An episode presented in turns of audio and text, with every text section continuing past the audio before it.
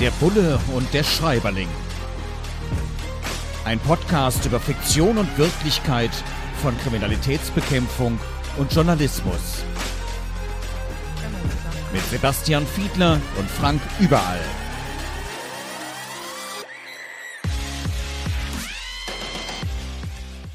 Herzlich willkommen zu einer neuen Ausgabe von Der Bulle und der Schreiberling. Diesmal kümmern wir uns um Schweigen über Köln, ein Kriminalroman, erschienen im Gmeiner Verlag von Maren Friedländer, die hier in unserem Podcast heute auch zu Wort kommen wird.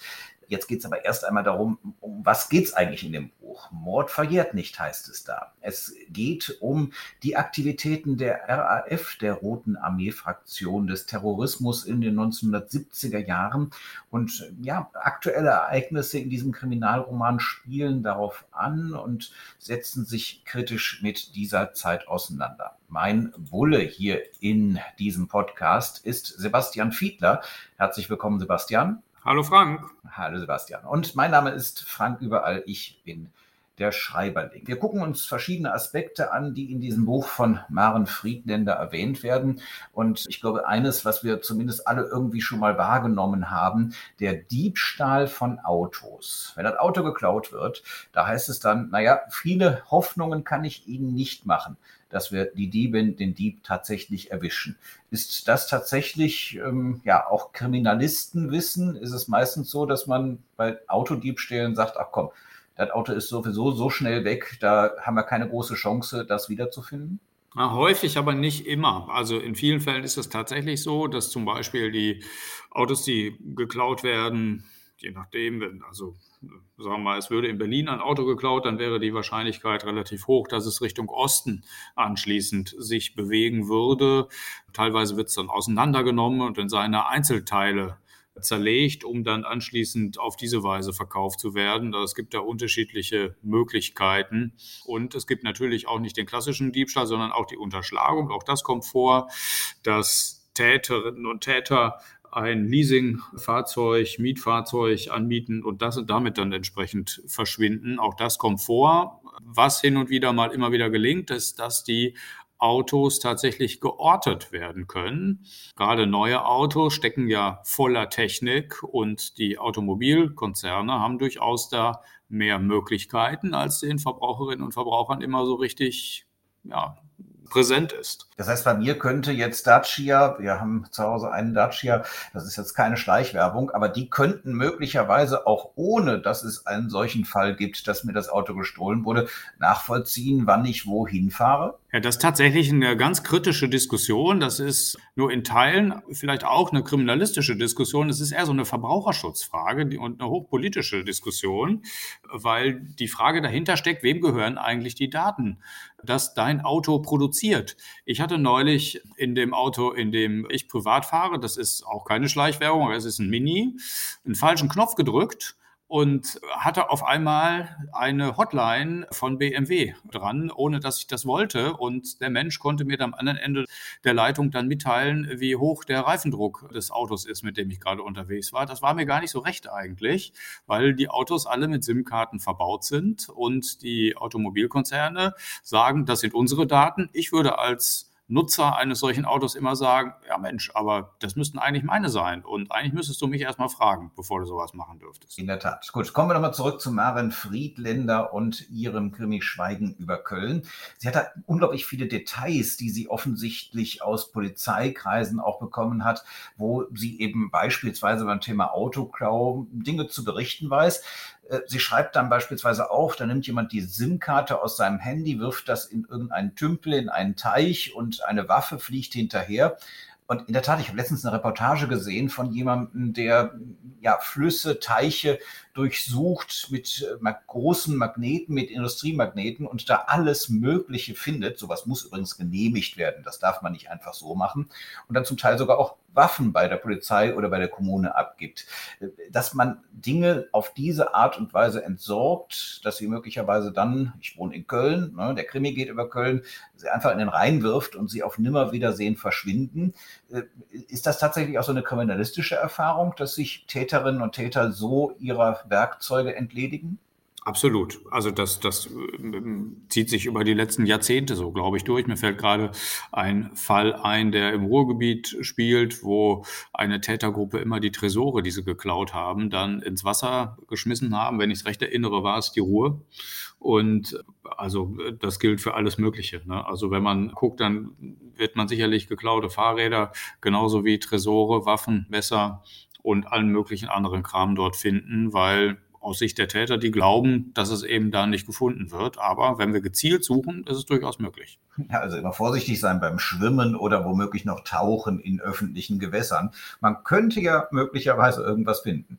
Ja, Maren Friedlander ist da ganz offensichtlich sehr kenntnisreich und deswegen habe ich sie im Vorfeld mal gefragt, wie schafft sie das eigentlich? Wie kriegt sie eigentlich so viel raus über Polizeiarbeit? Mit der Darstellung der Polizeiarbeit tun sich wahrscheinlich viele Krimi-Autoren schwer, es sei denn, sie arbeiten bei der Kriminalpolizei. Solche Autoren gibt es ja auch.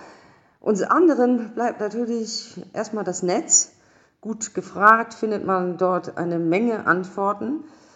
Ich habe zudem das Glück, dass ich einen Kriminalbeamten kenne, den ich um Hilfe bitten kann. Und vor allem auch einen Oberstaatsanwalt. Das ist äh, oft sehr nützlich, zum Beispiel in dem Kriminalroman Schweigen über Köln habe ich Informationen gebraucht, wo ein bestimmtes Verfahren, vor welchem Gericht stattfinden muss. Und da konnte mir natürlich am besten der Oberstaatsanwalt helfen. Ja, einen Kriminalbeamten kennen. Ich habe den Vorteil, dass ich das auch tue, nämlich dich, auch wenn du mittlerweile beruflich ja in anderen Bereichen unterwegs bist. Du sitzt mittlerweile als Innenpolitiker im Bundestag für die SPD, aber du bist natürlich im Herzen immer noch Bulle, immer noch Kriminalpolizist und nicht nur im Herzen, sondern auch auf dem Papier, weil da kannst du natürlich irgendwann dann auch wieder hin zurück als Beamter. Aber kommt das bei dir, kam das bei dir auch vor, dass Menschen einfach mal nachfragen, du hör mal, ich möchte einen Krimi schreiben oder auch so einfach mal gefragt haben, sag mal, ist das wirklich so? Also wir haben das hier zum Konzept des Podcasts gemacht, aber passiert dir das im realen Leben auch? Ja, ist mir tatsächlich immer mal wieder passiert und ähm, das sind teilweise tatsächlich Drehbuchautoren gewesen, mit denen ich mich mal getroffen und unterhalten habe, schon vor vielen, vielen Jahren. Ich erinnere mich, dass wir mal über Geldwäsche gesprochen haben. Das passiert hin und wieder bei Autorinnen und Autoren, die Dokumentationen vorbereiten und noch nicht so ganz genau wissen, welche Teilaspekte eines bestimmten Themas besonders interessant sind oder das ist so ein Klassiker, mit dem ich es häufig zu tun habe. Deine Kolleginnen und Kollegen sind ja immer auf der Suche nach Fällen. Ne? Also je nachdem, wenn es das Fernsehen ist, dann müssen das natürlich Dinge sein, die man irgendwie bebildern kann, wenn man die Geschichte erzählen möchte, wenn man ein Thema bewegen will. Und dazu ist es besonders wichtig, Fälle zu kennen. Das ist gar nicht so trivial und gar nicht so ganz einfach. Ganz aktuell spreche ich mit einigen deiner Kollegen über das Thema Umweltkriminalität, weil ich finde, dass es total unterrepräsentiert ist. Und auch da wird es natürlich erstmal darum gehen, Zuschauerinnen und Zuschauern, Leserinnen und Lesern zu erklären, was das konkret bedeutet, welche Fälle es da im Einzelfall gibt, um die auch spannend erzählen zu können. Damit habe ich es immer wieder zu tun. Ja, in der Tat, Umweltkriminalität. Ich meine, wir können so viel auf die Umwelt, auf das Klima achten und selbst auch einschränken, wie wir wollen, wenn dann Leute vorsätzlich und dann meist ja auch massenhaft die Umwelt schädigen, dann ist das ein echtes Problem. In der Tat, unterschätztes politisches innenpolitisches Thema, aber um solche Sachen kümmerst du dich ja jetzt. Und wir kümmern uns gleich nochmal weiter um ganz konkrete Situationsdarstellungen in Maren Friedländers Schweigen über Köln. Der Bulle und der Schreiberling. Heute zu Maren Friedländer und Schweigen über Köln, ein Kriminalroman. Und es geht hier bei uns im Podcast ja immer auch um die Aspekte, was ist wirklich realistisch an der Darstellung, was wir da lesen in Sachen Journalismus, kommen wir gleich noch drauf, und in Sachen Polizeiarbeit. Und in letzteren, da gibt es dann die Schilderung, dass eine Leiche gefunden wird und dass eine ja, jetzt wird's unappetitlich, noch nicht so weit verdaute Currywurst dort dann eben entsprechend bei der Obduktion im Magen gefunden wird. Und dann heißt es, ach, wunderbar, dann werden wir doch jetzt einfach mal die Pommesbuden, die Imbissbuden in der Umgebung absuchen, abfragen, ob diese Person da war. Ist das eine realistische Darstellung einer Mordermittlung, Sebastian? Ich würde schon sagen. Also, das ist ja eine typische Arbeit der Rechtsmedizin, die da geschildert wird. Und da wird natürlich auch darauf geachtet, was im Mageninhalt sich noch so wiederfindet, weil wenn es tatsächlich noch sehr unverdaut ist, man natürlich durchaus ein paar Rückschlüsse daraus ziehen kann. Deswegen, das klingt für mich jetzt gar nicht so ganz abwegig ähm, und gehört eher zu so, ich würde sagen, zu einer routinemäßigen Abarbeitung im Bereich der Rechtsmedizin. Und dass man dann versucht, natürlich solche Erkenntnisse daraus weiter zu verfolgen, weitere Spuren zu suchen, Zeugen zu identifizieren, irgendwelche Wege eines Mordopfers zum Beispiel nachvollziehen zu können, das erscheint mir durchaus plausibel. Okay, an der Stelle hat Maren Friedländer also auch wieder ins Schwarze getroffen. Bei anderen Sachen kann man sich, glaube ich, streiten. Wir reden ja auch über Journalismus hier. Ich habe es auch angekündigt. Es gibt da eine Stelle, da wird beschrieben, dass eine Protagonistin beim WDR, den ich ja auch ein bisschen kenne und fast ein Vierteljahrhundert dort als Reporter unterwegs bin, als freier Journalist. Und beim WDR hat diese Protagonistin gekündigt, weil sie mit dem so wörtlich Gesinnungs- und Haltungsjournalismus dort nicht mehr klarkam. Und ja, sie sei immer häufiger zensiert oder nicht gesendet worden und dazu hätte es dann fadenscheinige Argumente gegeben.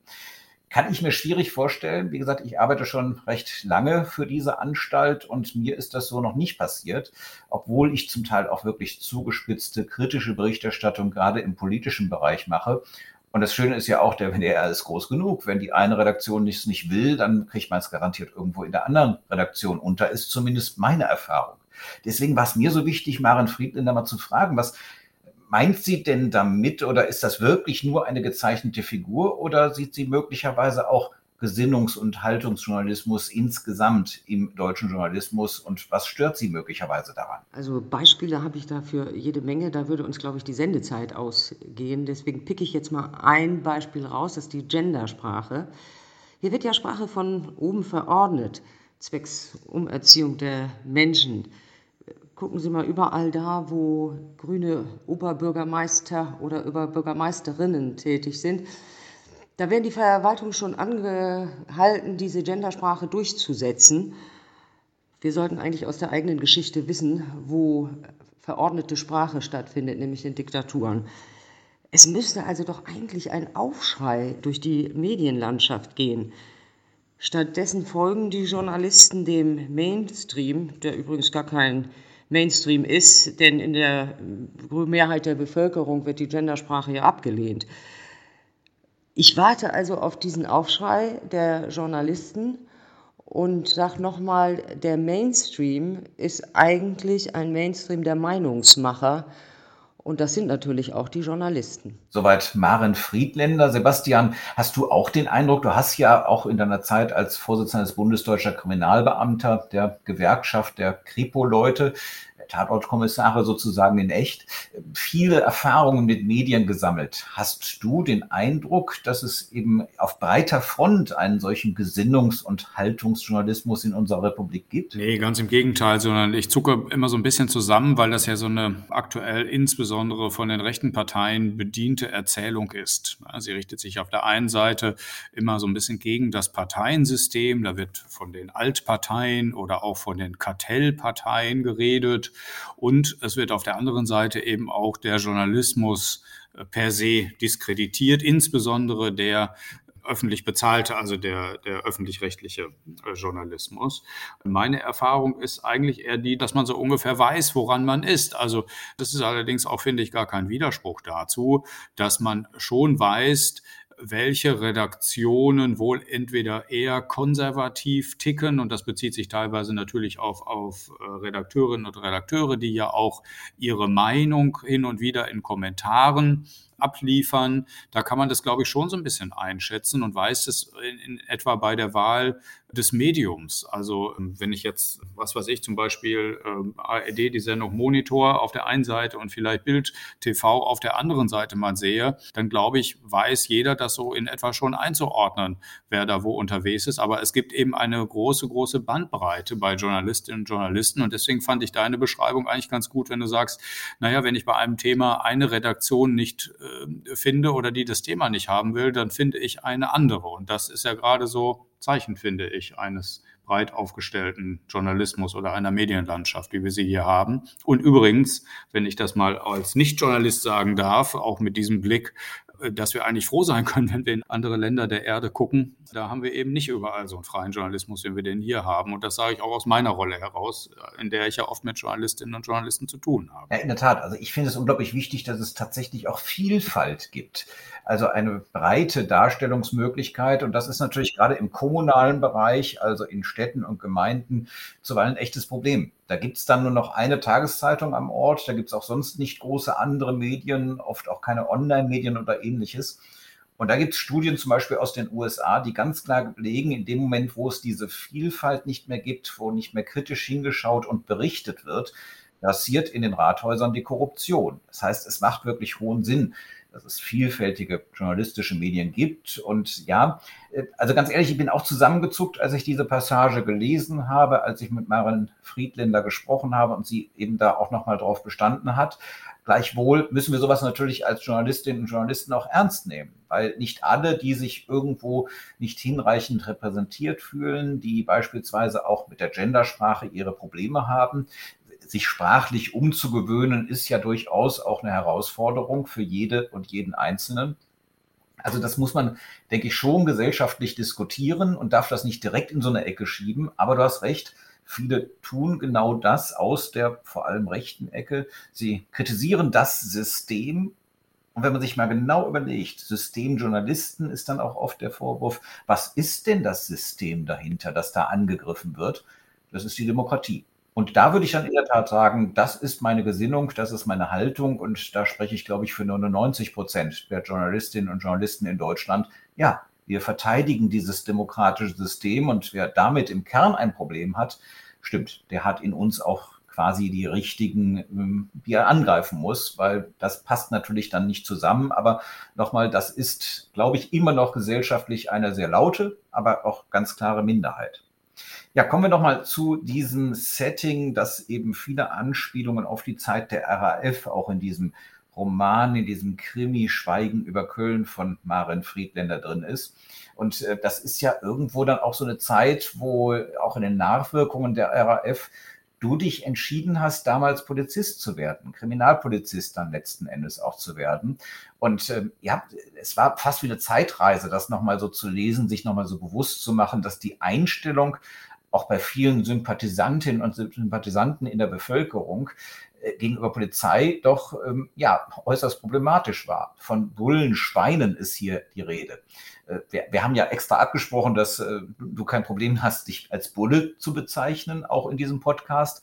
Aber Bullenschweine ist dann schon mal eine andere Kategorie. Und ähm, ja, die Argumentation der RAF gegenüber ähm, Polizistinnen und Polizisten äh, war ja schon echt heftig in dieser Zeit sich zu entscheiden, gerade zur Polizei zu gehen, das beruflich machen zu wollen, das leben zu wollen.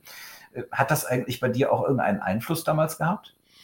Ja, bei mir war es ja schon deutlich später, muss ich sagen. Ich habe 1993 erst bei der Polizei angefangen, wobei ich nicht verhehlen will, dass es zu der Zeit natürlich durchaus noch so Nachfolgeorganisationen gegeben hat, die damals auch im damaligen Bonn in den 90ern noch durchaus eine große Rolle gespielt haben. Ich gucke da eher aus einer heutigen Brille so drauf und bin tatsächlich beunruhigt bei der Entwicklung in dem ein oder anderen Extremismus das muss man ja sozusagen mit einem gedanklichen Absatz jeweils diskutieren, weil du gerade die RAF angesprochen hast, fange ich mal mit dem Linksextremismus an, weil wir da durchaus heute auch sorgenvoll drauf gucken, weil die Art und Weise der Gewaltanwendung dort in Teilen wirklich wesentlich brutaler geworden ist, bis hin zu Mordanschlägen schon gegangen ist. Das ist ja auch schon öffentlich vom Verfassungsschutz berichtet worden im letzten Bericht. Und auf der anderen Seite stehen auch andere extremistische Strömungen dagegen, insbesondere Rechtsextremismus, bei dem ich mich der Einschätzung des Generalbundesanwaltes anschließen würde, mit Abstand die größte Bedrohung derzeit aus unterschiedlichen Gründen. Und dann haben wir eben jetzt ganz, ganz aktuell noch so eine Spielart, ich habe es mal etwas sperrig, aber ich finde dennoch präzise Verschwörungsextremismus genannt. Es hängt sich häufig eben an den Anti-Corona-Maßnahmen des äh, Staates an, aber in Wahrheit geht es viel weiter. Und meine These ist, wird uns auch nach einer Pandemie noch erhalten bleiben. existieren ja lauter Verschwörungsmythen bis hin zu Wahlfälschungserzählungen und so weiter. Und das ist meiner Meinung nach schon wieder ein eigener Extremismus. Also, und all das erwähne ich jetzt deswegen, weil in all diesen Themenfeldern spielt sich ja unser Berufsbild, das Berufsbild der Kriminalisten und Kriminalisten eben ab und richtet sich eben immer mal wieder auch gegen uns selbst. Das kennen wir aus dem Islamismus, aus dem Rechts- und Linksextremismus. Immer mal wieder sind auch die Polizisten selbst Feindbild oder Zielscheibe dieser Extremisten. Und dessen muss man sich bewusst sein und muss mit einem breiten Kreuz seinen Beruf ausüben. Ja, breites Kreuz, Schutzkleidung, Waffe haben wir alles nicht als Journalistinnen und Journalisten. Und auch wir werden ja zunehmend angegriffen von diesen Kreisen, die du beschrieben hast.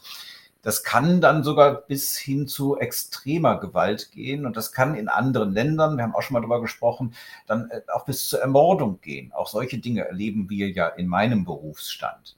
In diesem Krimi Schweigen über Köln von Maren Friedländer ist auch das Thema Tod hier am Beispiel der Polizei thematisiert von einer Hauptperson aus dem Bereich der Polizei, einer Ermittlerin, einem Ermittler. Da heißt es, ja, sie sieht Pflastersteine, wo Namen von AIDS-Toten drauf notiert sind und macht sich so ihre Gedanken und sagt, naja, das ist irgendwo schon komisch, dass es für meinen Berufsstand, wo auch immer wieder Kolleginnen und Kollegen getötet werden, äh, noch nicht mal so etwas, aber noch nicht mal eine Gedenkplakette am Polizeipräsidium gibt.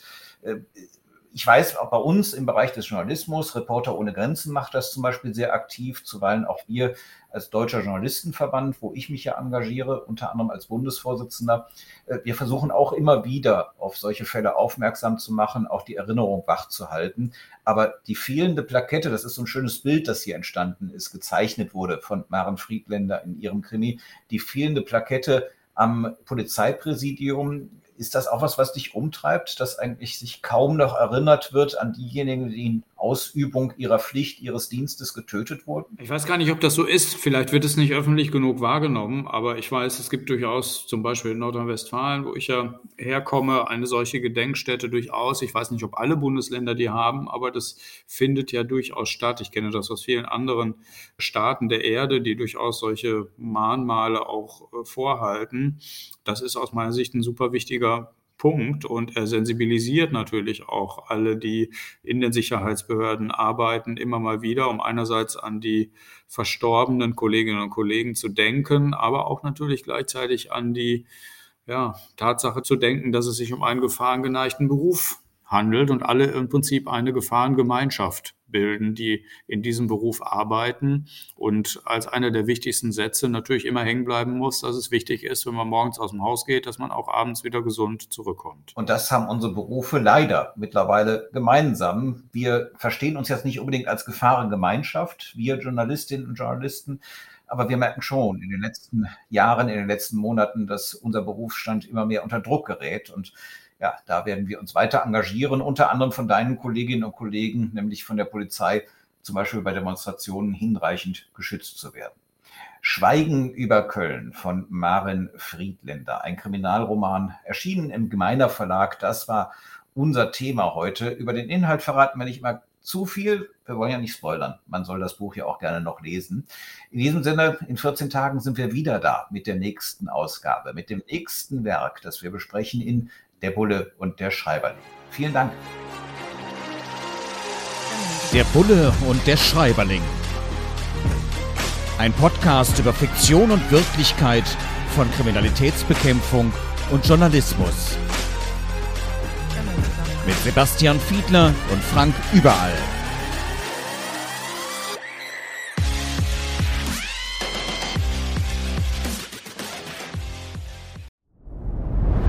Dir hat dieser Podcast gefallen? Dann klicke jetzt auf Abonnieren und empfehle ihn weiter. Bleib immer auf dem Laufenden und folge uns bei Twitter, Instagram und Facebook. Mehr Podcasts findest du auf meinpodcast.de.